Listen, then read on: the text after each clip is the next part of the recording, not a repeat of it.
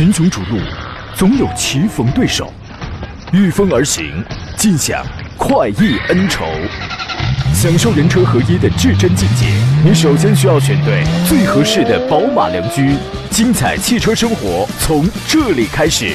买车意见领袖，权威专家团队聚会团购买车，专业评测试驾，主持人杨洋为你客观权威解析。这里是 Up Radio 购车联盟。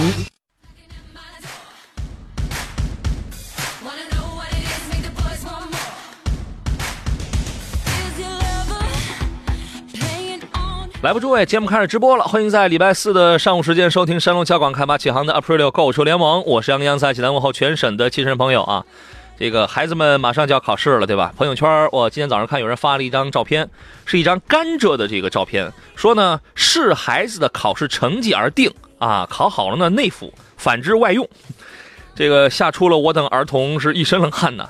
现在呢，不像我小时候啊，把成绩看得比什么都重要，对吧？那个时候自我要求、自我逼迫也很高，每天都得硬逼着自己必须就得考第一啊。现在讲究什么呢？现在孩子们讲究全面发展，对吧？开心、健康、有品格、有正确的三观，品学兼优，这个比什么都强。不要老盯着这考试成绩，条条大道通罗马嘛。可能有家长朋友不这个听这话不乐意了，是吧？真的，条条大道通罗马，你要是实在考不好。主持人这个行业是为你敞开怀抱的嘛？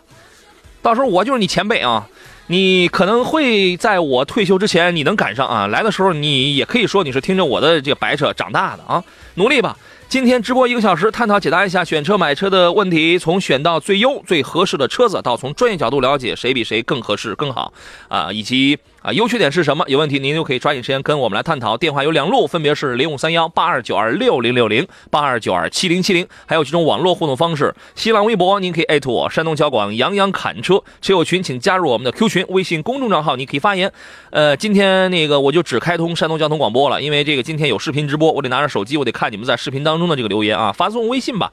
那么观看节目视频直播的话，也可以点击山东交通广播的微信公众号，关注它。然后左下方有一个直播键就可以了。今天的座上宾呢是北京少卿奥迪的总监少卿老师，你好，邵老师。杨洋好，听众朋友大家好。跟您汇报一事儿啊，这个啊，最近呢，何正茂大官人啊，他也他也跟你有了相同的爱好。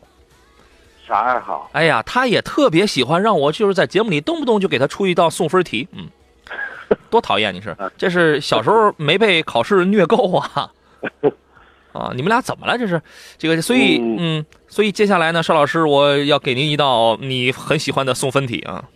呃，好，哎，来吧，来吧，就一个选择答案。来喽啊！马上这不就期末考试了吗？啊，对一年的这个学习，咱得有一个阶段性的总结跟考评，对吧？嗯，送分题啊，邵老师，证明您自个儿的时候到了啊。问：二零一七年中国汽车销售的总数是？这个不为难您啊，是有选项的。A 两千七百万，B 两千八百万，C 两千九百万，送分题啊！你挑一个。两千七百万、两千八百万，还有两千九百万。对，听您这动静就是很欣慰啊。哎，啦啦啦啦啊！两千七百万辆，确定？确定。需要场外援助吗？不需要，场外也没人可以援助你了啊！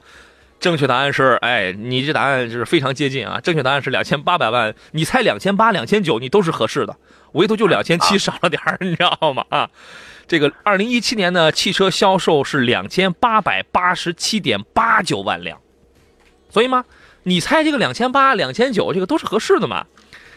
这个真不少啊，对吧？是，真不少啊！这个同比增长是百分之三点零四，可能增长幅度可能微增长了点但这个数字是是这个真不少啊。呃，我们来看，我们来分门分别分分门别类来看一看。二零一七年呢，基本型乘用车，就是说这个轿车呀，产和销分别是一千一百九十三万辆和一千一百八十四万辆。这也没剩多少，是吧？同比出现了下降，百分之一点四三和百分之两点四八。这个 SUV 呢，产销是一千零二十八万辆和一千零二十五万辆，同比是增长了百分之十二和百分之十三。MPV 呢，产是两百零五万辆，销是两百零七万辆。啊，同比下降，就是就是这还是下降了，这都不够卖了，这还下降呢啊，同比下降了百分之十七点六和十七点零五。交叉型乘用车产销是五十三万辆和五十四万辆，这个同比下降百分之二十和百分之十九。呃，对于这个事儿，您有什么样的观点呢？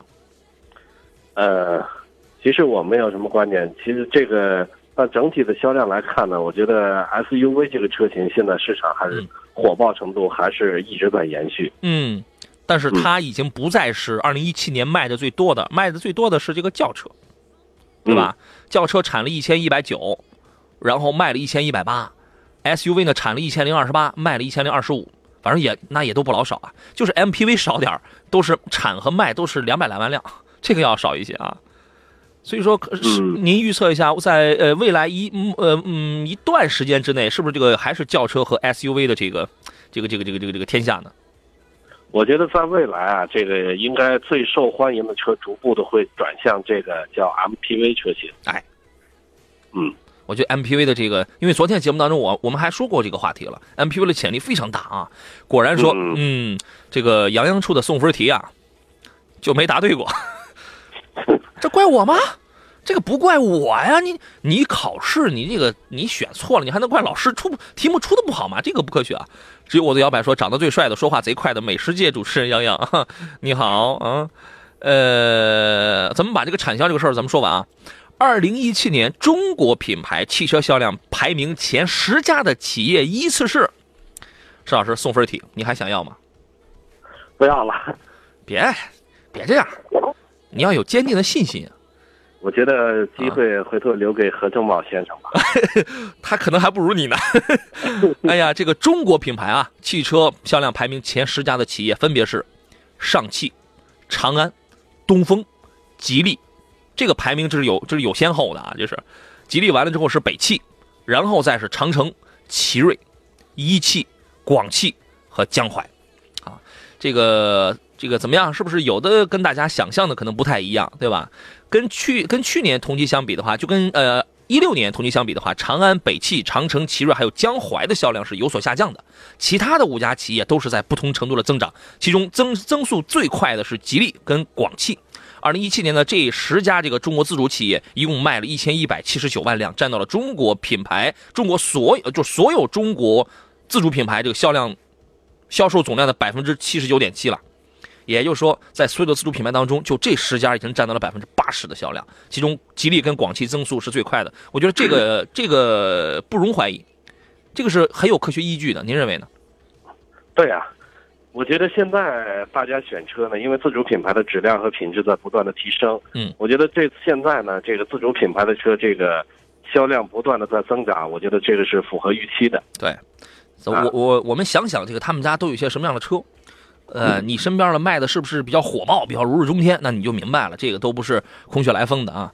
科迈罗说，每回杨洋说这是送分题呢，都是在挖坑啊。这个这个不怪我，这个跟我真没关系，就是我是很有诚意的，你知道吗？石宇中说：“杨洋的送分题要成为常态化。嗯，以后他们每一个人来，我都给一个送分题。那万一他们要是给我也出一送分题，我也答不对，那我那我那这个气氛就比较根儿嘎是吧？这根儿嘎的气氛，这个啊，呃，奔驰，奔驰，二零一七年的奔驰还有包括 smart 品牌，在全球范围内一共是卖了两百四十万辆新车，这个在呃豪华车当中是蝉联全球年度的销量冠军啊。奔驰在豪华车里边，二零一七又蝉联了年度销量冠军了。”呃，他们他们这俩呢，在中国大陆地区一共是交付了六十一万零九百六十五辆新车，同比增长增长了百分之二十五。这也是奔驰第一次在全球范围内在单一市场突破六十万的销量大关。这个成绩出现在中国啊，呃，其中呢，主力车型，因为这个很很很很容易理解啊，因为它更改更改了颜值之后，中期换代之后，C 级、E 级、S，还有那些 SUV 从小的到大的，是很受用户青睐的，对吧？这个也不难理解，是吧？啊。其中呢，中国取得了绝对领先的年度销量的增速，所以可能这里边有好多的车型都是让我们中国人都是给买来了，是吧？啊，东风日产呢，一七年一到十二月的累计终端销量是一百一十二万两千四百零七辆，这这个成绩是包含进口车的，同比增长了百分之十点六，啊，这个累计批发是一百一十一万零六百辆，同比增长百分之十点三，这个。呃，批发和终端的销售双双都超额完成了全年的销量目标。十二月呢，光十二月这一个月，终端就卖了十三万五千二百八十一辆，有六车的销量，有六辆车的销量是过万了。这个送分题应该很简单吧，邵老师？哦呃，不答了。哦，不，我我不玩了。你想啊，他旗下也没有太多车型吧？有六款车单月销量已经过万了，这个很容易理解的嘛啊，这是啊。这个我们先进广告，回来之后我们简单来聊一聊。好了，诸位，我们继续回到节目当中。滨州的朋友啊，有福了啊！我觉得应该是有福了，是吧？啊，我们在你们当地的频率调整为一零点一了啊！欢迎，没事就跟我就跟我们来唠一唠啊。邵老师，咱们把这个事儿咱们说完啊，说完直接来看大家的这这些个问题。说有六车过万，你想啊，这个东风日产家里这个我们要说有六辆车过万了，我们这个数扒拉着数那也能数出来的。轩逸啊，轩逸去年十二月份单月的销量是五万五万一，哇，这个家轿之王的这个地位确实是非常厉害的。因为当然这也是轩逸轩逸第一次月销量破五万啊。天籁，天籁呢？天籁这个同比增长了百分之四十一点六，在中级车里边，我觉得这个也算是佼佼者了吧？啊。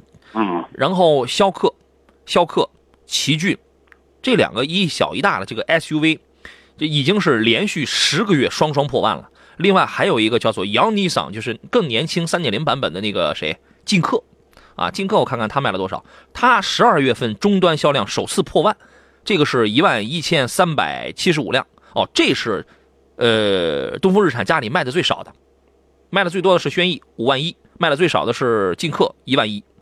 但是这个销量也是增长的百分之二十六点八啊！这六个车型单月销量都破万啊！这个全面助力品牌年度销量再破百万，所以说这个这个这个，您觉得这里边有没有道理？当然有道理了，因为东风日产的系列车型呢，它它作为这个合资品牌的车型，价格呢大多都在。十十几万，一直最好的大概在二十二十多万。嗯，我觉得这些呢都是大家这个家庭需要的用车。对，所以它的销量就会大。基本上等同于全面覆盖啊，车型种类也比较丰富，然后价格上也这个覆盖的比较的整齐，有点全面覆盖这意思啊。这位叫王震的这位网友，你往我们微信平台上发狗老，你老是不停的在发狗狗的照片是什么意思？这狗你是不想要了吗？这。哎呀，乐乐他爹说建议以后大家都不要猜这个送分题，因为送分题有可能变成送命题，没那么严重，没那么严重啊！来看看诸位挑车买车的这些个问题。涛声依旧说，逍客2.0、精英和速腾1.6自书该怎么来选？综合评价一下这个问题。昨天我们已经回答过了，当然也等也等于是没有回答，因为我们我们并没有给出答案。首先你得确定一下您自个儿想要什么样的车型，对吧？呃，SUV 呢，逍客反正重心要高一点呗，视野可能要高一点，要要略好一点。另外，速腾你作为轿车，你开起来的整体的这个紧凑，因为它重心要更低，你的自信心自信心要更强，整体性也要更好。啊，这两个车，呃，邵老师应该会喜欢 SUV 吗？对啊，其实这俩车呢，它是比的是定位，就是说速腾最低价，比如说这个市场指导价是十三万多，嗯，一直到二十一万多。这个逍客呢，最便宜的价格也是十三万多到十九万吧，嗯，这个价格区间是比较的接近。但我觉得作为家庭用车呢。其实我个人更加推荐这个 SUV 车型，车型因为它这个，嗯，对，车型不一样，呃，油耗不见得说能比这个轿车的油耗能高多少，嗯，但我觉得作为家用来说，SUV 车型这个一个是体积和这个车身会高一些，开着会舒服一些，功能性要强一些啊，嗯，功能性要好，而且这个通过性这些也要好一些啊。得嘞，好，那您考虑啊。安之若素说：“你好，我想问一下，新车需要镀膜或镀晶吗？哪种比较好呀？”说是贵的好，镀金好，但是新车需要吗？呃，新车的漆面虽然说特别的亮，但其实这个镀膜镀金啊，其实这个是从这个过去的打蜡这个呃更新换代过来的，只是说叫法不一样。对，我觉得有必要。在做完了以后，很明显就是说很多这个镀膜镀金完的车呢，这个车身的光泽它保持的时间会更久，嗯，而且还金脏，就说这些。做完了以后，它车身的表面比较光滑，嗯，一般包括下雨了，这个落尘土了，能能看出来，嗯，它还更金脏一些。我觉得对漆面的布。呃，从新车开始保护呢更好一些。但是会不会这样？因为新车出来之后啊，往往它这个漆面外边本身它就有一个氧化层嘛。因为你要你要想去，呃，你这样，你如果新车一出来的时候，然后你就去这个打磨掉的话，你去直接去去，其实这个镀晶就是把那个高那个高分子给压到那个那个那个车漆里边嘛。那这样会不会破坏破坏这个车漆？第当然第二点，它呃，我我个人觉得，你要是用车用的时间长了，你你再去做这个的话，因为你用的时间长了之后，你的车漆本身可能就会有一些细微的不平整了。你这个时候本身你又要抛一层，然后你再去做这个东西，所以说新车去做的话，会不会出现我刚才说的第一种情况？呃，我觉得不会，是吧？呃，首先呢，新车做和旧车做是工艺都不太一样。嗯嗯，新车做的时候，其实它只是用这个简单的、轻微的把这个漆面呢进行这个清洁、打磨一下嗯，轻微的去。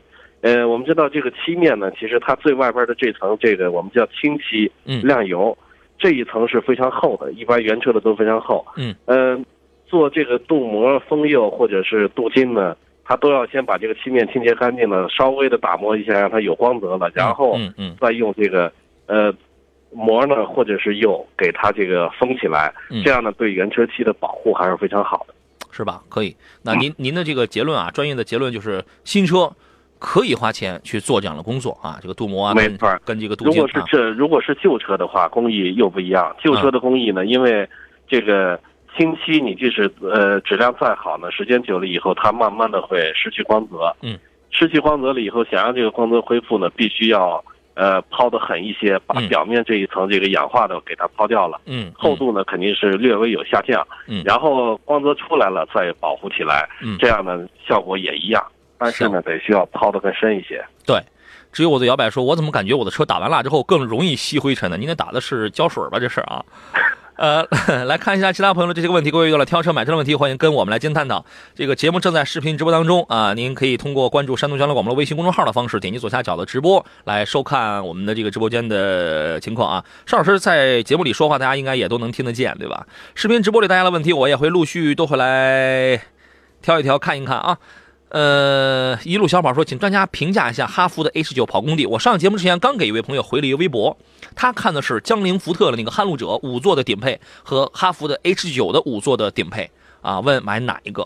后来我说，你这俩车，你如果真要在这俩里边选的话，一定要买 H 9因为什么呢？大家都是非承载车身，但是 H 9呢后悬架是多连杆式的，它多少还给你兼顾了一些舒适跟操控。那个江铃福特那个撼路者呢，它给你用的是什么？是整体桥的非独立，只不过加了跟跟英朗一样结构那种那种瓦瓦特连杆儿啊，所以说这个舒适性呢还是 H 9要更好嘛。另外变速箱也是 H 9我那个八速的我要比你福特的那个六速的更动力传递更好，然后要更省油，我空间没你大，对吧？但我也够用了，我的配置也很好，我的做工、我的保值，反等等，反正你要比你要好一些。我建议你买这个啊。您觉得哈弗 H 9跑工地这个没有没毛病吧？没问题。没问题。这啊个 H 九呢，首先这个非承载式车身啊，这个在这些坏路上，这个这个底盘呢是我觉得是非常的实用。嗯，再一个空间大，我觉得既然跑工地的话，车里免不了还要拉点货物啥的，对吧？嗯？够用啊。嗯，够用。是而且这个我觉得这个车呢跑工地不可惜，像这个二十多万的价格，如果说买一个档次更高的这个 BBA 的德系的这些高端的这些车型跑工地，嗯这车就绝对浪费了。对啊，呃，贾桂潘说奥迪 A 3怎么样呀？A 3这个车还是很经典的，你买个两厢了叫 Sportback，然后买个三厢叫 Limousine，对吧？呃，很多的原来很多的这个公务员同志啊，年轻的小姑娘、小伙子，这个上下班的呀，或者也有买两两厢那个 Sportback，然后回来改装的，就是喜欢玩的那种，喜欢操控的那种。入门的价格在山东要贵一点，山东现在差不多是在十四五吧，但是这个车曾经一度卖卖的要更便宜啊。呃，我觉得车除了空间小点儿啊，操控性这个还是真是不错的，动力还是一你要买 1.4T 的话，反正动力平平，关键那个七档的干式双离合它还是一样的东西啊。刚才还有朋友还问干式双离合的事儿，咱们待会儿咱们再说。但是车你现在你想十来万，你买个奥迪啊，嗯，没错。对吧？可以看好了，这个车完全可以买，这个比较适合一两个人啊，你你自己你带个孩子啊什么来用，对品牌有一些诉求的啊。呃，说到双离合，就是易倾城问的，他说：“主持人你好，麻烦给说一说七速的干式双离合，除了低速顿挫，最大的故障会是什么？有什么影响？顿挫就已经是，呃，它最大的故障其实原来有那么几点，您给我们来说一说吧。顿挫是其中之一，对吧？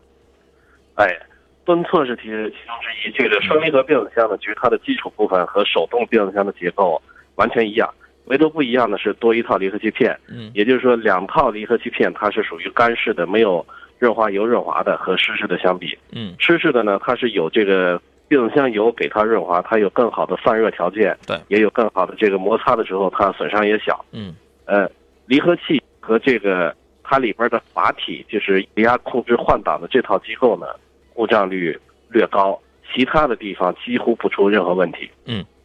对原原来最早，现在是不是来说应该是几年前，是两年两三年前了吧？那个时候它反映出来的故障，这个是什么呢？一个是顿挫，尤尤其在这个市区，因为人家经常他因为有的有的车主他那儿他也不堵车，人家可能这种感受他就非常的低，或者是人家就一直就没感觉到，人家以为车都是这样的，你知道吗？就市区在拥堵的情况下，它这个顿挫确实比较那个，然后温度高了之后啊，关键它有的时候当时出过最严重的是那种突然动力中断，对吧？那个反应特别慢。你比如说，我明明踩了，我踩了之后它那个不动啊，它两秒钟之后它才往它才往外冲，而且来了这个比较澎湃，就是当时是有过这样算是比较危险的这样的这样的情况啊。现在后来它采用了一些个，因为结构上的东西它没法给你改变的，小排量的 DQ 二零零的这个，你拿大众家里的 DQ 二百的这个双离合，它也不会给你配湿式的，因为湿式能承受四百多牛米，你小排量那你也用不上呀。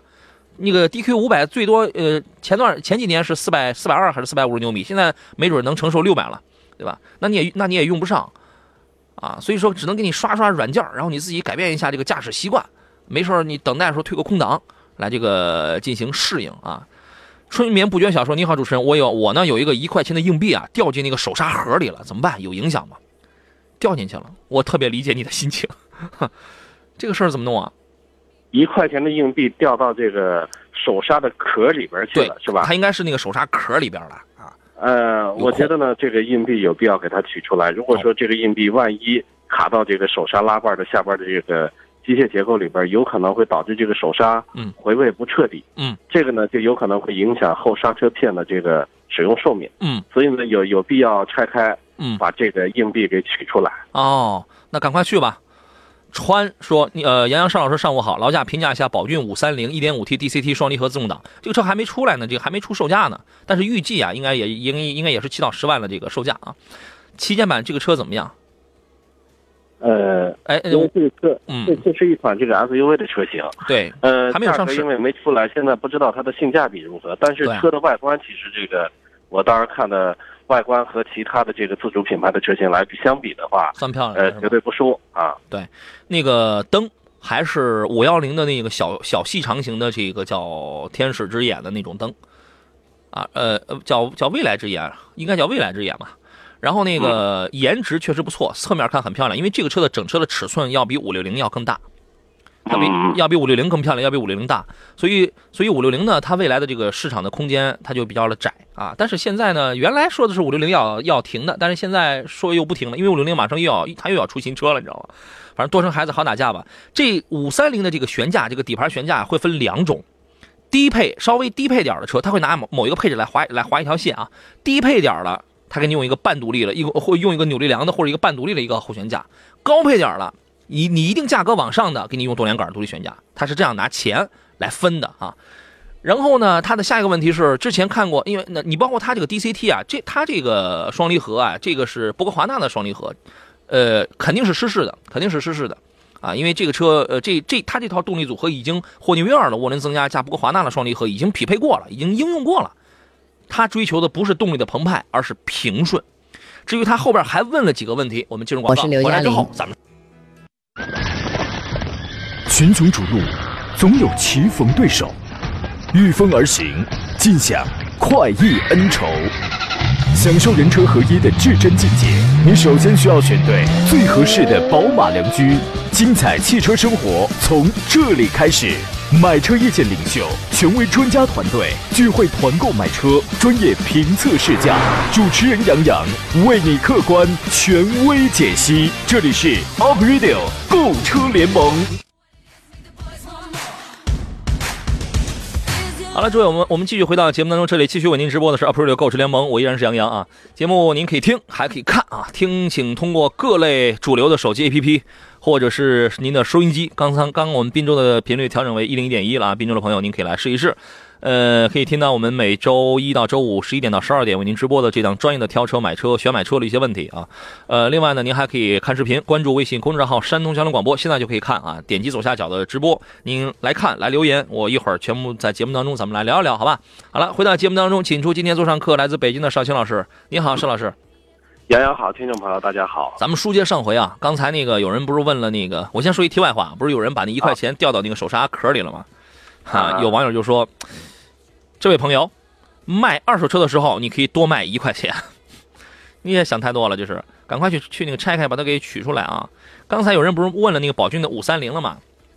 呃，这套 1.5T 的这个霍尼韦尔的涡轮增压器，然后加它那个博格华纳的这个六速的湿式双离合呀，它是讲究的，它是以平顺为主，动力不是很澎湃，它主要讲究的是平顺。因为对于这样的亲民的家用车而言，你动力要那么澎湃没什么用，他们要的是。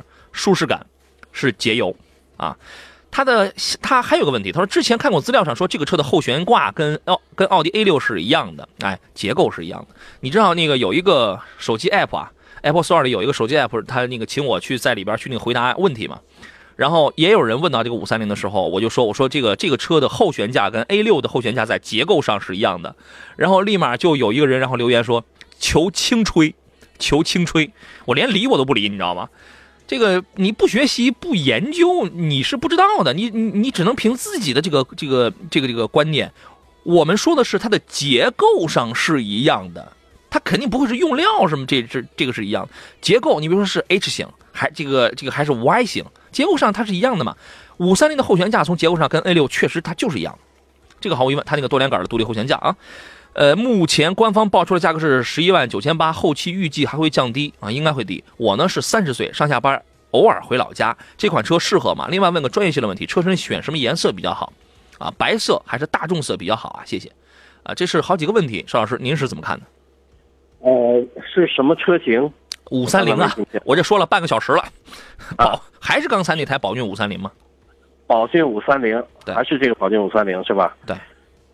他是觉得是选什么配置，还有就是什么颜色，对吗？呃，首先第一个问题啊，这个他说这个从他从网上看了，说这个车的后悬架从结构上跟奥迪 A 六是一样的，啊，然后第二个问题呢，车身选什么颜色比较好？白色呢还是大众色比较好？其实这个我个人啊，我比较喜欢白色的车型，白色的呢，一个是安全，嗯，因为在不论是白天还是晚上，白色的车呢是非常的显眼，嗯，呃，再一个白车呢洗的频次要低。明显要比这个黑车要低，黑车洗完了特别容易脏，白车呢只要不下雨，显干净吗？这个啊，比比这个黑车要显得要干净很多。哦，嗯，关于它的这个后悬架的结构上，跟奥迪 A 六是呃是一样的。对于这个事儿，您是什么观点呢？后悬架好多车呢都是现在都用什么扭力梁的了，或者是这个类，它都是一个整体悬架。五连杆悬架呢，它已经和奥迪的结构类似了，它的性能一定是要优于。其他的这种像扭力梁了这些结构的，所以这个悬架我是比较看好的。结构是一样的，也不是说它所有的都是一样的。嗯，我跟少卿老师，我俩的结构这个还是一样的，两只胳膊两条腿儿，对吧？但是明显你我们俩站在一块儿你一看我这个身板，明显就要比邵老师要更好，嗯，对吧？你这一说，这个邵老师立马成六十多岁的人了是了。我们都很好，我们都很好啊。来，我们来看看这个其他朋友的这些个问题啊。清风明月在视频直播当中提问说：“两位好啊，请问凯迪拉克的 XT 五现在买合适吗？买哪个？现现在优惠应该在五万左右是吧？买买哪个配置比较好？有什么缺点吗？家用为主，和老款的叉 C 六零比怎么样？叉 C 六零就不要买了。对，这个变速箱，嗯，那个爆出了有很大的一些问题啊。” XT 五不过是让你多费点油，但总比发动机烧机油、变速箱有问题要好吧？对吧？买哪一个配置比较好？有什么缺点呢？呃，像这个，因为这个发动机，这个车呢，从 2.0T 的出来，我觉得它不见得说油耗能比别的车能高出多少。嗯。呃，配置呢，其实我不建议买最低配，像这个车的最低配的，比如说三十六万，然后再加一个配置的话，比如说技术型的三十六万。豪华型的是三十八万九千九，豪华可以。要，嗯，这俩的话，我宁愿去加这个加一点吧，加三万块钱买一个豪华的，因为这些豪华的配置，你如果后期改的话，第一改不了，花这个这个钱改不到原厂的品质。对，豪华带不带那个？它那个原车带不带那个流媒体后视后视后视镜什么的，还有那个影像什么的？呃，倒车影像，我觉得最低配的应该是没有。哦，这些东西啊，你可以谈一谈。就像我我们前天节目当中我说到了那个观点是一样的。哎，那位那位听众他的一个遭遇，我们聊聊，哎，我我我突然觉得有点启发，是怎么回事呢？你可以买一个低配的车，你可以跟他谈，他如果能给你加赠加装原厂的这些东西的话，你加着加着也挺好，是吧？啊。那你自个儿那还等于是省了钱了。你比如说你买了一个低配的，因为买 XT 五嘛，我帮朋友那个买过嘛，基本上你跟他好好谈一谈，像流媒体后视镜什么这些东西他都会送的啊。试试啊，试试，祝你成功。呃，大炮说看着视频直播还能互动，太棒了，挺新鲜的。顺便问一下，我想出手一辆传祺的 GS 四，这个车怎么样？手动高配的行吗？买什么颜色？GS 四你可以买一个，其实真要时尚点了，金色、白色。黑色其实也就这三个主色调吧，嗯，主色呃也就这三这个这个主色调，手动高配的呀，反正车没什么大的问题，但是我觉得买个自动挡的不行吗？现在他们全面都换了爱信的那个六 AT 了，对吧？买个自动挡的我觉得要好一些吧。变速箱呢，其实这个呃，其实也有一些年轻人啊，或者是老的司机，他还是喜欢这个。手动变速箱的这个驾驶的感受，嗯，手动变速箱开着过瘾，开着动力给的直接，而且这个呃老忙活来忙活去吧，这个显得这个开车更充实一些，嗯，也是根据个人喜好吧。其实手动变速箱成本低，而且油耗呢肯定比自动变速箱高不了，嗯，对于老司机来说，我觉得，而且平时走的路况不是说特别堵，嗯，都是偏郊区路况，呃，买手动也这个也没事儿，我觉得，嗯，是吧？行。呃，车没问题，您可以买啊。鱼说途昂怎么样啊？请评价一下。听说悬挂不咋地。你你想啊，你可以说途昂这个车呀，它它过大，它太大了。你开起来呢，有的人可能会觉得重心太高啊，感觉自信心不够啊，往外松散，对吧？但是但你要说，第一，作为上汽大众；第二呢，作为一台三十到六十万的车了，你要说它悬挂不咋地，你觉得它可能吗？对吧？悬悬挂的调教对于主流企业而言啊，不是什么难事儿，这个这个不是难点，所以说呢，我跟你说，你不要在网上看看那些键盘侠呀，看那些喷子啊，没什么用啊。呃，我觉得它的问题不在于悬挂，你你完全你可以说它这个车身比较笨重啊，这个开起来比较比较拖沓，整体性不太强。哎，但是但是它的优点是巡航状态下它这个很很宽大舒适啊，对吧？呃，它的离合是湿式的吧？没，没错，DQ 五百，DQ 五百的这个湿式双离合，我我具体记不清了。嗯，前几年的时候，DQ 五百能够确实能够承受大概是四百二到四百五十牛米的这个最大扭矩峰值，但是现在随着技术的革新，大概能到六百了。它的这个承受范围大概能到六百，这也就意味着很多匹配是匹配大众家湿式双离合的这些个车型，其实你是可以改装的，你是可以。无限刷，我就不信你能你能刷到六百匹，你知道吗？我就我就你谁你能刷到六百牛米吗？快乐心情说：“你好，杨洋，现在的骐达呀，一点六的发动机还烧机油吗？”哎，这个事儿你怎么看？骐达一点六，其实这个我觉得这款发动机烧机油的不是特别多，是不是说？有过。他身边的这个听到的都比较多啊。原来最早爆出来烧机油应该是在新轩逸那个，反正他们都是 HR 幺六第一型号的，但是它不是一个大面积的事儿。它那个不像原来什么奥迪啊什么那样烧了那么的厉害啊，它只是有有呃它有一有一有一小批车，它确实出现过这样的情况。反正现在说实话啊，确实没听了，确确实没听到了，对吧？是。现在有没有节目前有没有在开这个骐达的这个朋友或者车主，您可以给我们来反映一下您的烧不烧？我觉得，但我觉得这个应该不是太大问题啊，因为它不是说历来日产骐达它就是一款烧机油的车啊。如果如果出现大面积烧机油的这种情况下，这个大家肯定都这个暴跳如雷，该召回就召回了啊。小马说最近看了缤智、逍客和 XRV 看花眼了，不知道选什么好。就这仨车你还能看花眼了呀？您给挑一个吧。缤智、逍客、XRV、XRV。嗯，其实我我个人要说家用的话，我个人还是比较喜欢这个日系车的，嗯，因为我我在之前开过两款日系车。呃，一款韩系车，嗯，呃，整体来说的话，还是日系车、韩系车省心，嗯，尤其是日系车的品质，到后期都开多少年，一个是平时几乎除了保养以外的花费非常的少，故障率极低，而且呢，机器的这个油耗呢，相对起来也要低一些。作为家用，我们广告回来之后，咱们接着聊。好了，各位，我们继续回到节目当中，这是今天的最后一段啊。这档节目的时间总是过得飞快，我们总是有聊不完的一些问题，还有一些话题。数学上回吧，还是回到刚才的这个问题当中来。石老师，请您接着来把刚才这个话题咱们说完，好吧？呃，其实刚才已经说完了。其实我更这这几款车里边，我更看好这个逍客。嗯，价格呢也是在这里边相比起来的话算是居中吧，也不算是最贵的。呃，十四万到十八万多的价格，我觉得作为家用车来说，它还是刚才我们看这个日系车的销量排行就能看得出来，嗯，这个呃逍客呢的销量一直保持的还是不错的。嗯，我有两个观点。第一，从我从我个人啊，对于硬件、对于技术要要求是比较高的这个这个角度出发的话，我给你推荐逍客，因为什么呢？这仨车 XRV 跟缤智我已经说过两万回了，它俩是一样平台的，都是用这个扭力梁的非独立后悬架，这个舒适性跟操控性确实不确实不行啊。它是为了成本的考虑，因为来它因为因为它俩来自于飞度嘛，对吧？然后那个谁那个逍客呢，它是这仨里边唯一一个后悬架给你用多连杆独立后悬架的。如果你现在你听不懂多连杆独立后悬架这个到底是好在哪儿，那我就告那我就简单告诉你，它的舒适性跟操控性它就是要好。如果你还想知道为什么，这个不是我们这档节目要去解决的问题，因为说来话长，而且那是我们几年前会会是一个科普的一个话题，您自个儿您去查一查那就可以了啊。呃，这是从硬件从嗯。这个从技术、从硬件这个角度，这个这个出发。第二个观点是，如果你考虑要从颜值方面，你觉得逍客不够不够时尚，那么确实是缤智跟 XRV，因为这是近几年的一个新产品啊。虽然你逍客改了 V-Motion 的这个前脸，但你看上去还是不如新鲜新产品看着洋气啊。你你去开一开，如果你觉得你后排不大坐人，或者后排你坐一个人，他也感觉不出什么来，因为它座椅还是比较软的嘛，那你可以挑一个你漂亮的。那么这两个车里边挑谁无所谓，一样的。一样的，你看看谁家销售员漂亮啊？这个 谁给你的服务好，什么你买谁这都行啊。低调做人说：“你好，杨总，马自达的质量不如大众吗？”这种话题啊，根本就是没边儿没影的啊。昂克赛拉跟速腾，请评，请请请那个什么，请评价一下吧。邵老师，这是一道送分题。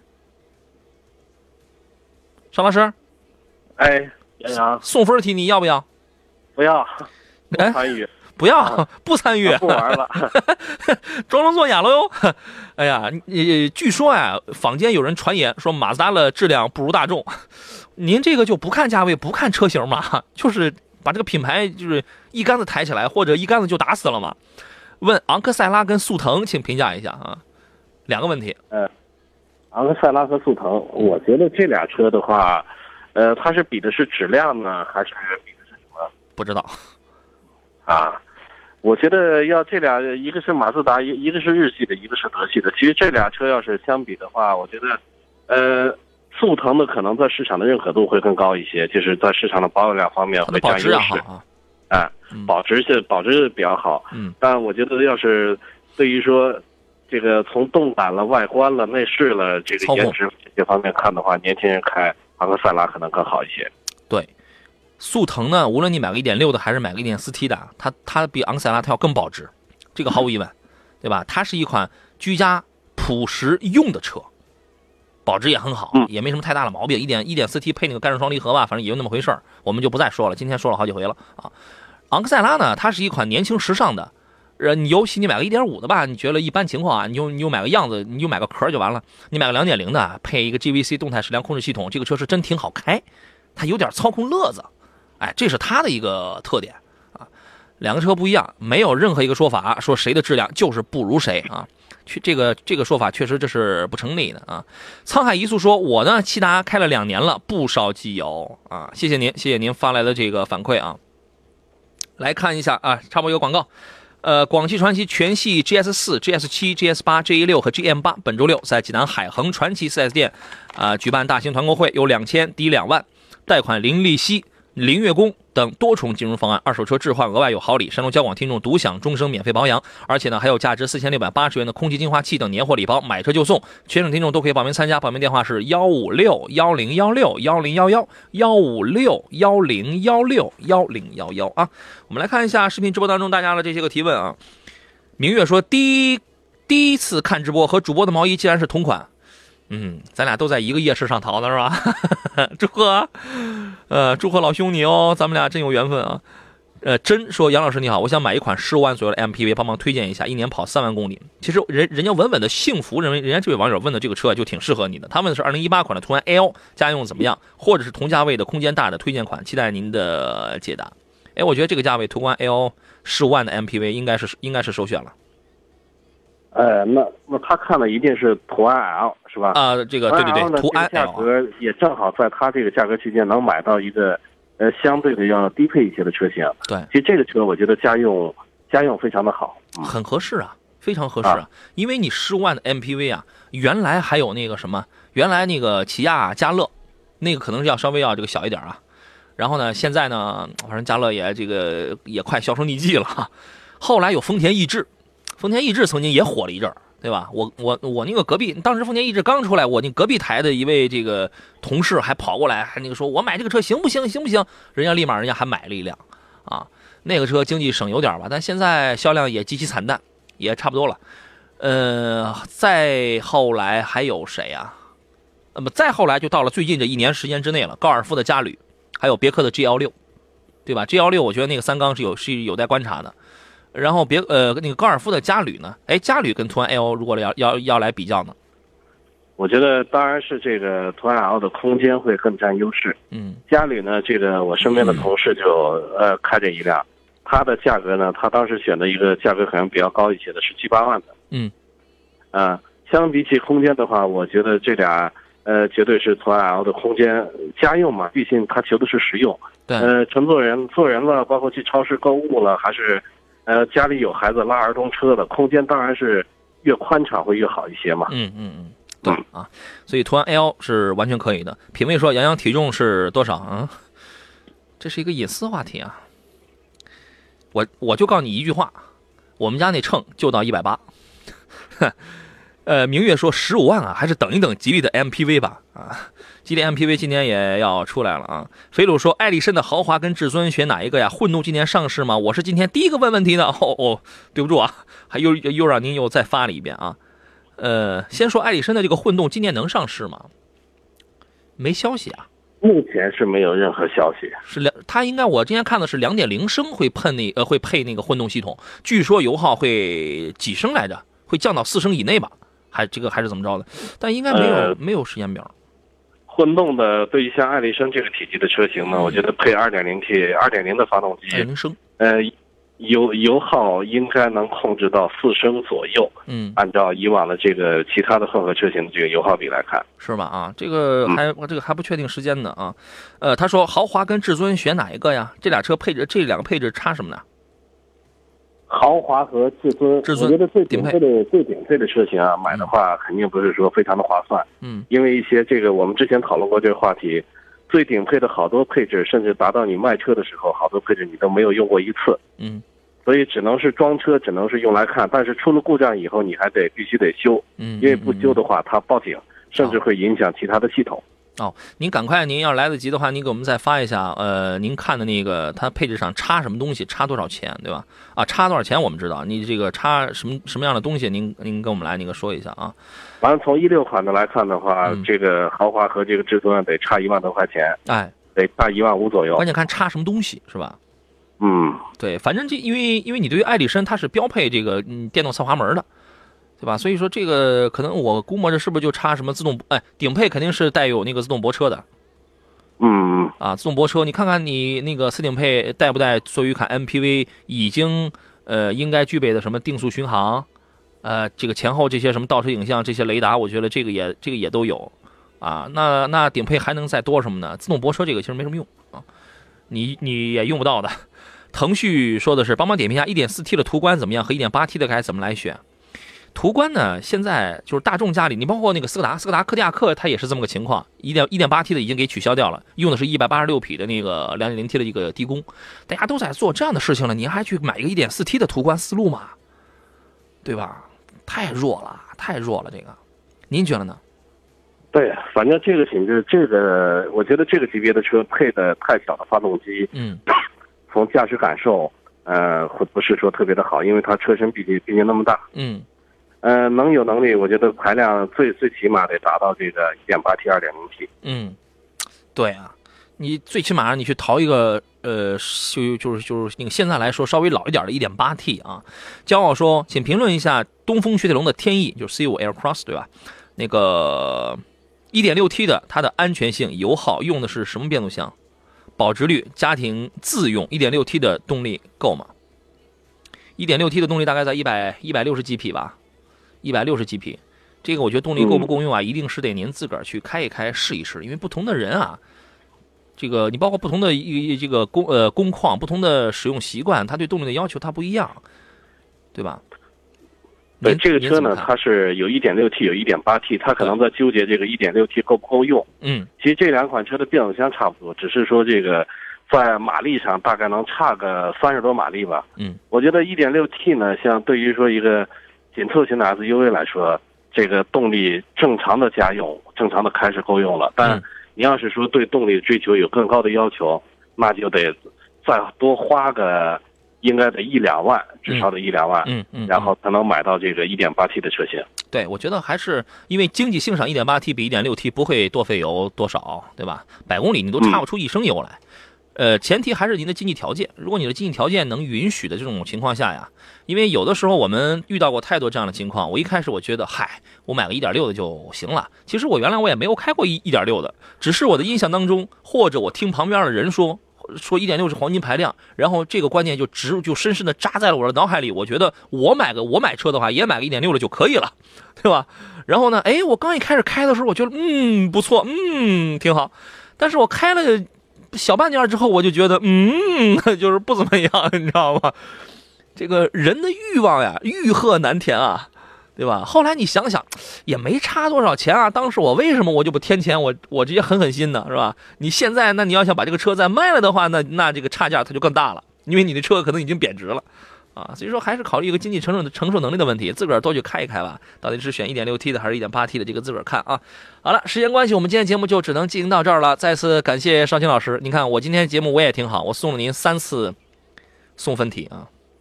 以后以后我觉得就没必要送了，不玩了。你看，哎，送东西还有不要的，你看这个这这，我那就我们之间，我觉得生分了，不好啊。嗯，下回我还给您准备送问题。